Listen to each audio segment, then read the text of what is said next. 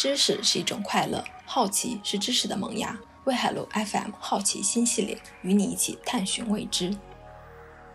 上一期的好奇心，我们关注了詹姆斯韦伯太空望远镜。今天我们来关注一下旅行者号探测器的消息。在飞行了四十五年之后，现在它的位置距离地球大概有一百九十多亿公里。那为了将其营业时间继续延长，飞向宇宙的更深更远处，美国宇航局最近关闭了一些非必要组件的供电，降低设备的能耗，争取续航到二零三零年。大家好，我是新闻晨报的记者，我叫刘慧。今天我跟李晴来聊聊这个旅行者号。旅行者号呢，是我们现在地球发上宇宙啊，发上太空的飞行最远的探测器，啊，已经在太空中巡航了四十五年，呃，应该算是一个比较元老级的太空探测器了。现在目前呢，在宇宙间啊，一共有五个探测器，它们正在向深空飞行，也就是它们的目标呢是飞出太阳系的。啊，这五个呢是啊，旅行者号一号和二号，先驱者十号和十一号，还有呢就是最后发射的新视野号。今天咱们呢就讲一讲探测器的故事，一个伟大的史诗级的旅行。旅行者号是最著名的星际探测器啊，我们从小就听到旅行者号的名字。它现在飞到什么地方了？那它最终又要飞到哪里去呢？二零一二年啊，这个时间点啊，二零一二年，旅行者一号呢首次飞过了日球层顶。二零一八年的时候呢，这个旅行者二号呢紧随其后也飞过了日球层顶。这个事儿呢意味着，就是他们再也吹不到太阳风了，正式的离开了太阳粒子的这个势力范围。通过这个日球层顶呢，就如同什么呢？如同我们在鱼缸外面看鱼缸。这就是我们至少我认为是这样的，就是我们为什么要发射探测器到太空上去？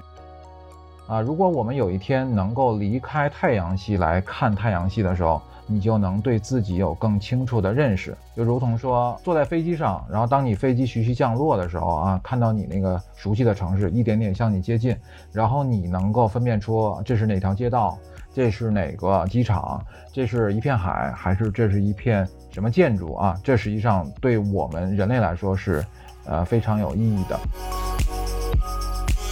所谓叫做咱们不愿意做井底之蛙嘛，对吧？未来的十年里面，除了我刚才说的这个旅行者号一号和旅行者二号，另外的三个探测器也会陆续的进入到星际空间。星际空间呢，这个定义呢，就是以我刚才说的日球层顶为界限，以能不能吹到太阳风为界限。那么什么是太阳风呢？太阳风呢，就是因为太阳呢一直是在外向外散发着粒子啊，电离子呀，还有那种高速粒子的，不像那个风一样是由空气来推动的。但是呢，它也像啊风一样是，也就是直接吹拂到这个日球层顶之内啊，所有这些地方都是有太阳风吹拂到的地方。当你这个探测器离开了日球层顶，就不再会有这个太阳风吹拂到的地方。孩子有句诗嘛，哎，比远方更远的是远方的风。那我我我想用这句话来形容我们刚才说的太阳风所吹拂不到的地方，啊，日球层顶还是比较贴切的。打个比方啊，就是我们整个太阳系假设是一个鸡蛋的话啊，是一个鸡蛋的话，我们刚才说的日球层顶这个位置，也就是太阳风吹拂到的地方，那就像一个蛋黄。那还有一个比蛋黄更大的一个呃空间。蛋清啊，这个整个的蛋清呢叫阿尔特云。这阿尔特云呢，基本上都是由冰质的小天体组成的。目前为止，我们还没有探测器真正的到达过阿尔特云。而且阿尔特云呢，比我们现在这个探测器飞到的这个位置，也就是突破了日球层顶这个位置，半径要非常之大。阿尔特云之外是一个，就是我们所谓的这个蛋壳了。啊，这个蛋壳呢，基本上就是包裹着我们整个太阳系，应该它是一个冰封的一个状态。当突破这个阿尔特云外侧的这个蛋壳之后，就彻底的离开了咱们的太阳系。我刚才说的整个的这样的一个空间大概有多远呢？也就是说，从太阳一直到阿尔特云外侧的蛋壳啊，这么一个距离，大概是两光年的距离。我们之前讲过啊，一光年大概多少呢？十万亿公里。那两光年就是二十万亿公里，这么长的一个半径距离。那我们现在。啊，通过这个，我们去衡量出需要多长时间，我们的旅行者一号、旅行者二号可以。飞离我们整个的太阳系，可以到这个蛋壳外面去。也就是说，飞离太阳系之后，正式的进入银河系，还需要一点七万年的时间，啊，比较长的时间了啊。这你你想，我们人类有历史以来，也不过五六千年嘛。那我们还要三倍啊，我们呃这个人类文明的这个时间段才能实现这件事儿。但是也有可能是什么呢？可能再过个过个一千多年，我们人类呢进入了二级文明。我们上一呃上上期讲这个三体的时候，对吧？我们其实这个讲过查尔达舍夫指数，讲到的我们现在属于一级文明啊，这个星际文明的一级文明就是还不到一点零点七五。那到二级文明的时候呢，就能够实现了叫叫行星际的。这个旅行，那大概需要一千多年。如果达到了恒星级文明，就是我们可以跨越我们的太阳系进行星际旅行，可能还需要十万年。那也就是说，我们假设说可以实现达到二级文明的时候，实现啊行星级旅行的时候，我们可能会有更好的技术，可能有更好的这个这个航天器的飞行速度，就可以更快速的飞离我们的太阳系。我觉得有可能是完全不需要一万多年的，也可能就咱们等到那个一千多年之后，应该应该是可以实现这个目标的。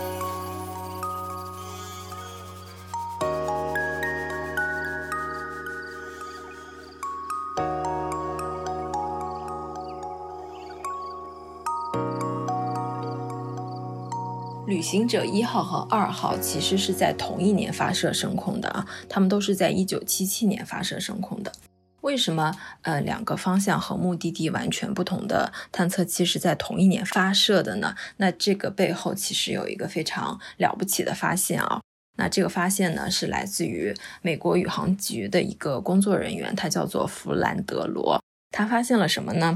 他发现，就是在太阳系地球外侧的四颗行星。那从呃由近及远来说，就是木星、土星、天王星、海王星这四颗行星和地球像珍珠项链的珠子一样穿在一起的这种现象。那这个现象意味着什么呢？它意味着航天器从它身边经过的时候，可以从这种行星之间的引力中获得一种速度的提升。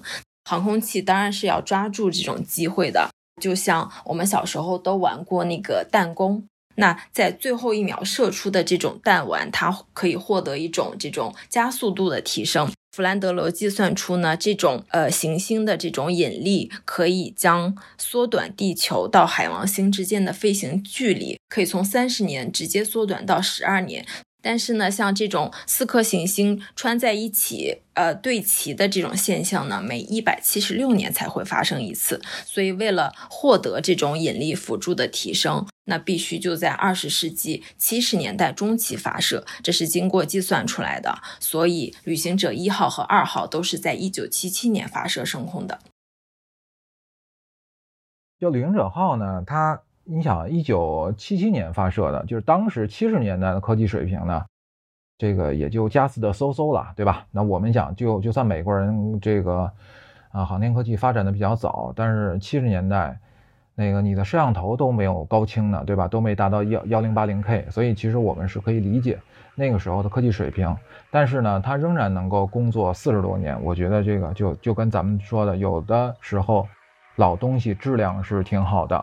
可能它的那个使用的体验不见得最佳，对吧？这个旅行者号呢，大小呢就像旧款的那个大众甲壳虫的汽车这么大。这个工程师呢，给他们配备了多少的这个内存呢？就是他们上面有计算机嘛，六十九 KB 的内存。六十九 KB 呢，就是这太小了，对吧？跟咱们现在的智能手机相比的话呢，十万分之一都不到。那个有有人说呢，就打个比方，就类似于我们现在用的那个汽车遥控钥匙，比那个的内存还小。就是这个旅行者号的 这个叫做号载计算机啊，他们上面的这个计算机的内存就这么小。到目前为止，总共发回了三万三千多张照片，非常之了不起的。那它是怎么发回来的呢？就通过在探测器上面有一个，先是把这个照片呢存储在它的这个磁带上，就你想多老老旧的，是存在磁带上，然后通过一个二十三瓦大小的发射器，然后发回地球。二十三瓦的发射器相当于什么呢？我们现在那个电冰箱你拉开，它里边有个小灯泡吧，就那个灯泡都不止二十三瓦，就这么一个。发射器把它的照片发回来，所以它经常是一张照片发回来，地面是通过类似于这种天眼啊这种射电望远镜来接收的。那接收下来之后，一张照片可能要接收十个小时才能把这个像像素跑完，真正呈现出一张照片的。其实这个工作还是非常之艰巨。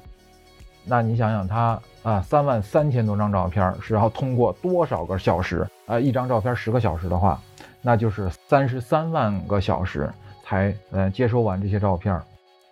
一九八六年的时候，这个这个旅行者号的二号。在天王星周围发现了十颗卫星，这个呢也是当时非常怎么说非常轰动的一件事。但是好巧不巧呢，就这个时候呢，正好是我们都知道啊，那个挑战者号航天飞机发射后不久那个爆炸，结果那个飞机上七个机组成员全部遇难。从那个那件事之后呢，就是美国也就暂停了载人航天。就是整个举国上下呢也是比较的悲伤。相比之下，我们那些什么在天上的探测器呀，有一些新的发现呀，可能都引不起大家的这个兴趣来了。但是呢，在一九九零年的时候，一九九零年的情人节吧，就那一天，当时那个卡尔萨根就强烈要求，就跟这个宇航局说，咱们旅行者一号呀，马上要飞离我们地球很远的距离了，它可能会不再发回照片了，让它在最后的阶段，你在。回望一下地球，拍一组照片吧。就在他强烈的要求之下呢，啊，旅行者一号呢就对着地球的位置拍下了一组照片。这张这组照片呢有六十张，其中呢有最著名的一张，这个就被称为淡蓝点儿。什么意思呢？从六十亿公里之外的位置回眸一瞥啊，这张照片被定义为，就是我们至少到现在为止呢，就是仍然是有史以来最遥远的一张地球的肖像。在这个图像里面呢，几乎是看不见地球，只有那么一个小小小的、淡淡的一个蓝点。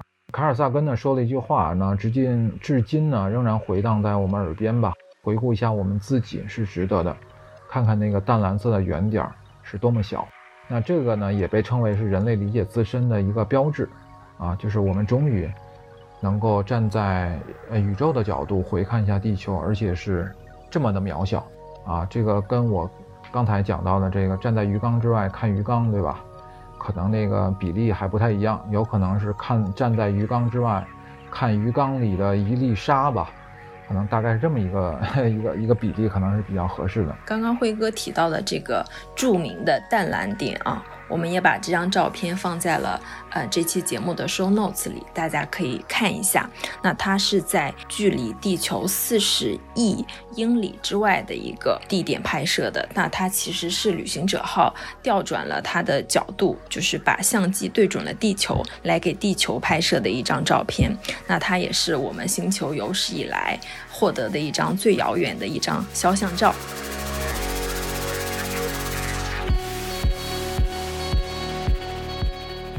那今天其实我们呃讲了有五个航空器啊。那前面讲到旅行者一号和二号，还有先驱者十号和十一号。那先驱者十号和十一号其实是作为旅行者一号和二号的呃一个探路探路者吧，他们其实是更早发射的。那先驱者十号是在一九七二年发射的，那一年之后呢，呃，先驱者十一号发射。那这五个航空器最晚发射的其实是新视野号。那新视野号是在二零零六年发射升空的。那新视野号其实也很特别。啊，因为它的呃目的非常的呃直接，它目不斜视，征途就是非常遥远的柯伊伯带。因为对柯伊伯带目前天文学家的了解还相对于来说比较少吧。那总之是太阳系的一个苦寒之地。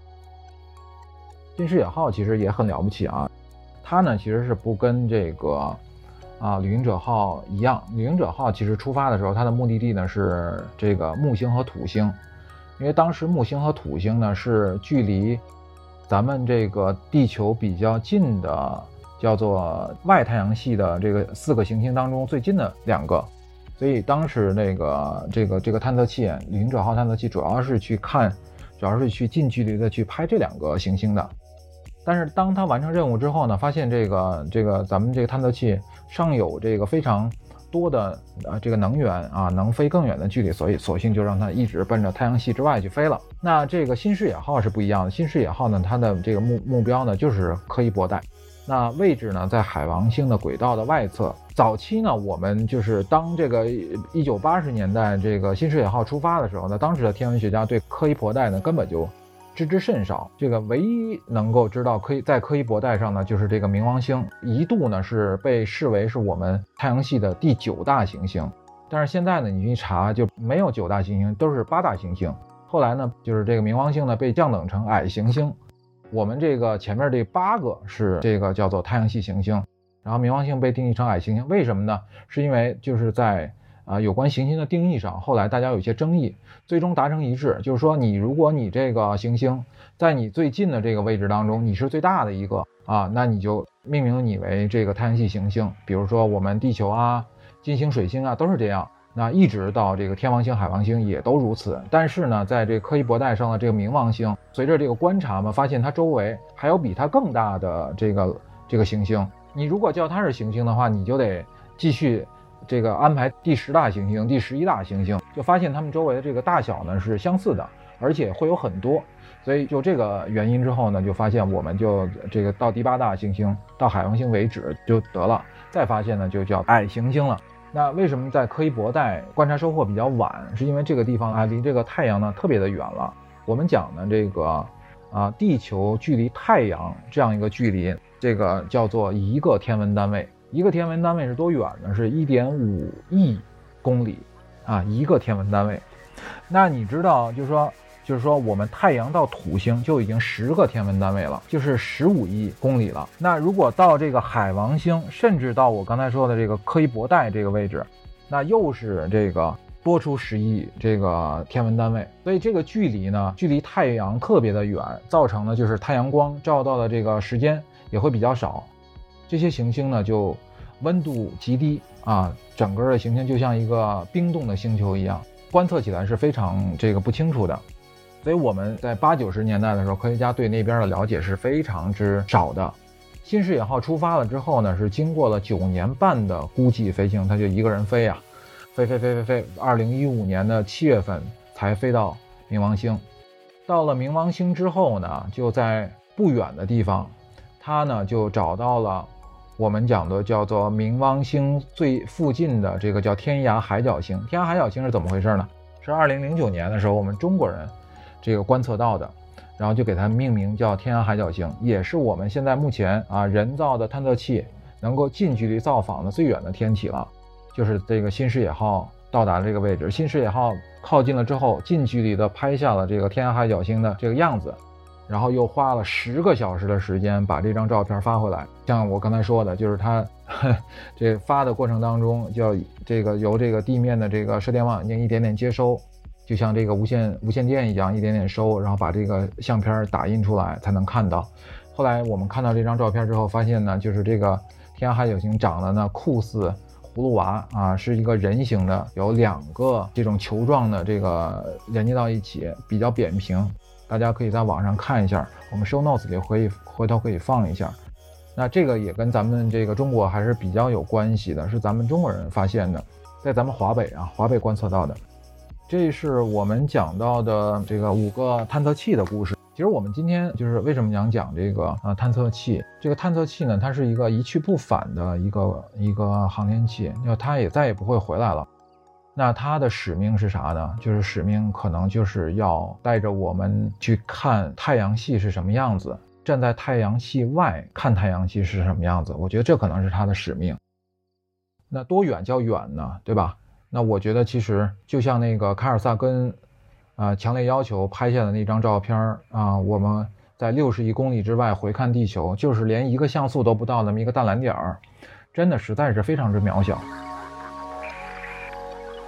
今天啊，就是本期节目录制的当天是七月二十四日。那今天下午啊二点二十二分的时候，中国的长征五号火箭搭载着中国空间站问天实验室也成功发射升空了。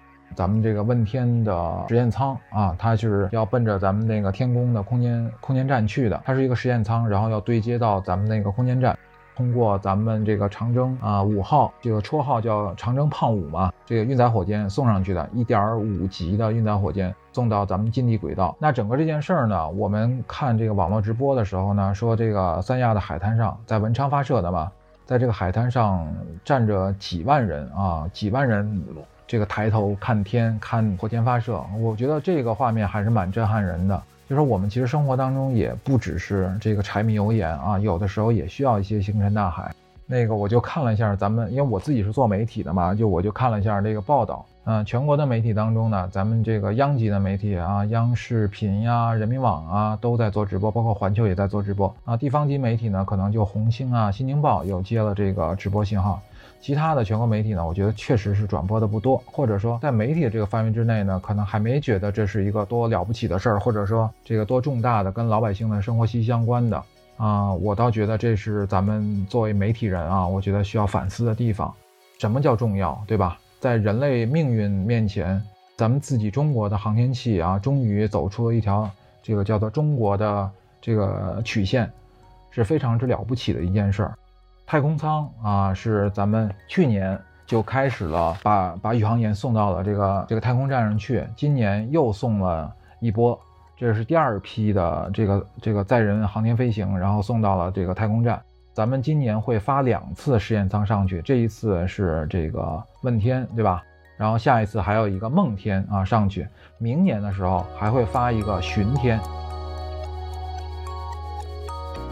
巡天不得了，巡天是一个类似于哈勃这个空间望远镜一样的一个，就相当于这么一个呃跟太空站共轨飞行的一个航天器。然后它呢，整个的技术标准跟哈勃太空望远镜是一样的，而且呢，市场会比它大三百倍。所谓市场是什么呢？就是广角嘛，就比较宽度是宽三百多倍的，远度就是你能望到最远的距离跟哈勃是差不多的。那也就是说，咱们的太空的观测呀，在太空去望向更深的宇宙的这个能力也会越来越强。当然了，跟我们前一段时间飞上太空的这个正式开始营业的这个韦伯太空望远镜呢，还是比不了的。人家那个一百多亿美元，对吧？造价，而且呢，它是这个红外和中红外这个波段的，是能够看到一百三十多亿年前宇宙。呃，初期的那个时段的样子的这些，我们可能还做不到，但是起码呢，可以像哈勃太空望远镜一样，观测我们那些真空的一些星体、星系、星云啊，我觉得这已经是很了不起的一件事儿。那我为什么说那个咱们今天讲的这个飞行的探测器呢？就在这个方面，我觉得我们这个中国呢，其实还缺少一些时机吧，可能还没有那个这个找到一个最好的时间窗口去。做这方面的这个探索，咱们讲这个第一，为什么我说首先是天文望远镜，对吧？一六零九年这个伽利略啊设计出这个天文望远镜之后，我们就开启了什么呢？叫做眼见为实的太空时代。那也就是说，原来咱们叫做这个肉眼观测的非常有限，对吧？然后呢，就通过计算，然后通过自己的假设，构思了整个宇宙的样子，有日心说呀、地心说呀等等等这样的学说。当伽利略发明了、重新设计了天文望远镜之后，我们就可以用自己的眼睛去看到、去验证我们自己呃当时的那些理论，去伪存真，眼见为实，然后就彻底的颠覆了当时的什么地心说，对吧？也纠正了很多啊当时的一些假设。等到我们这个一九七十年代的时候，对吧？是一个非常好的一个发射窗口。正好呢是啊木星、土星啊天王星、海王星，正好是在一个平面上，或者是它们的轨道正好在一侧，那这是一个最佳的一个发射时间。我们的航天器呢就可以用更短的时间，通过这个行星之间的这个轨道之间的这个引力作用，实现这个弹弓效应，就可以更快速的去在它们这个星系之间去穿越。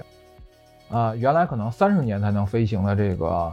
距离可能十几年就能实现了。你看，我们现在过去四十多年了，咱们这个旅行者号一号、二号都已经飞出了日光球顶。你想想，如果错过了这个时间窗口，有可能它还在这个半截儿的路上呢。所以，时间窗口也很重要。美国它的领先就在于说，它在一九七零年代的时候就已经实现了很多的航天方面的这个科技的一些呃实验和尝试。它的这个意义就在于说，从眼见为实，又发展到了我要近距离的去验证，因为眼见大家知道未必为实，因为它还有一些啊光影的效应啊啊等等的东西会干扰到你的一些辨识。你只有近距离的去观测的时候，才能去验证你那些通过天文望远镜观测到的东西是不是真实的，或者说有没有受到其他的干扰。这又是一个进步。那第三个进步是什么？第三个进步就是脚踩到那个地面上，这也就是一九六九年的时候，阿波罗登月的美国人最先实现了人类的登月，就是脚踏实地为实了。这是又是一个宇宙探索的一个新的阶段。那我们现在处在一个什么样的阶段？我们中国为什么要啊不停的把载人航天往前去推进，然后不停的去把啊宇航员送到太空站上去去做试验，然后呢去掌握一些原始的数据，去做一些啊参数的修正，就是为了我们能够实现我们把宇航员送到月球上去。等送到月球上去之后，然后呢再去努力去实现，通过建立月球基地之后，再把我们的航天器。送到火星上去，并且把宇航员送到火星上去，这实际上就是我们，啊，也是我们中国航天的梦想吧，对吧？而且呢，在这样的一件事儿上，这样的一个目标上，现在还没有人实现。那无论是咱们这个排到第一位置上，咱也咱也公认的啊，美国的这个宇航事业，对吧？那现在第二梯队的就是以中国、俄罗斯啊为首的，后面还有这个。什么欧洲啊，对吧？还有那个咱们的这个近邻啊，等等的，也是野心勃勃的，想跟咱们一起来竞争这个第二系列。但是我总觉得咱们中国有可能会实现一些弯道超车，因为咱们你想，这个咱咱认真呀，是吧？特别认真啊！我那个今天看直播的时候，我就发现那个咱们发射场啊，非常之这个叫金旗猎猎啊，发射中心里面啊，大家也都是啊紧张而有序。充满了那种仪式感啊，然后大家对这个事业是非常之严肃的，对吧？我前两天这个又看了一遍这个阿拉阿波阿波罗十一号的登月的那个纪录片，我就觉得这个肯尼迪中心里边那些美国的地面的技术人员、地勤吧，就这帮哥们儿啊，喝着咖啡、抽着烟、讲着笑话，是吧？等等等等的。就是我觉得，就是这种对这个事业的这个向往和尊重啊，这种仪式感的东西还。就是就太过于儿戏了啊，没有我们中国人这么严肃认真，所以我觉得有时候大力出奇迹啊，我我我相信我们中国的这个宇航事业有可能在未来的十年当中会出现让让我们这个振奋的啊，让我们这个信心爆棚的一些事件出来。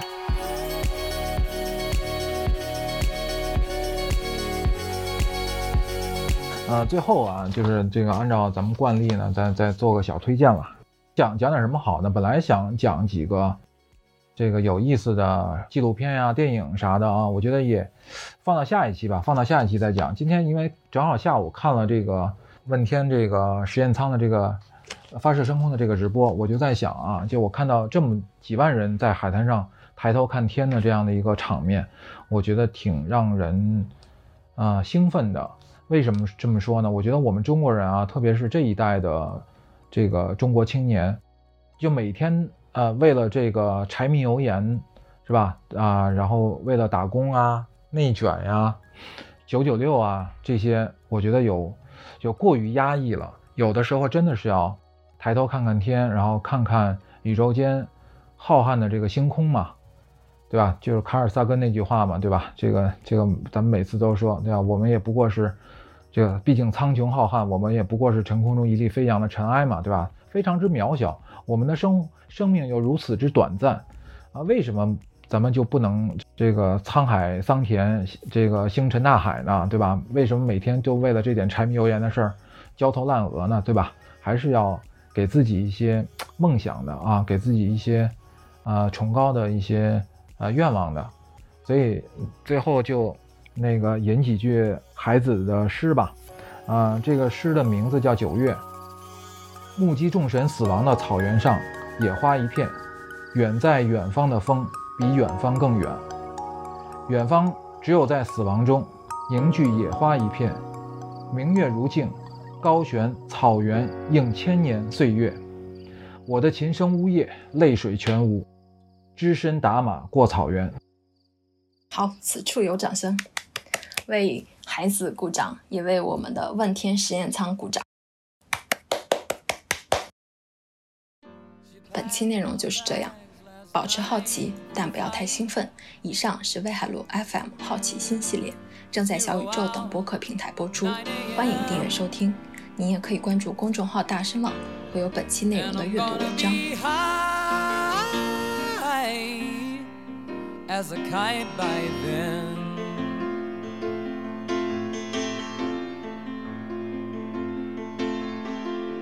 I miss the earth so much, I miss my wife.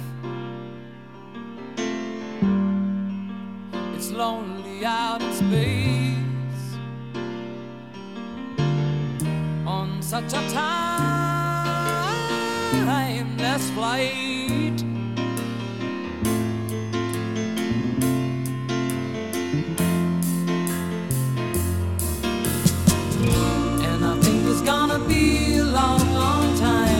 touchdown brings me round again to find I'm not the man.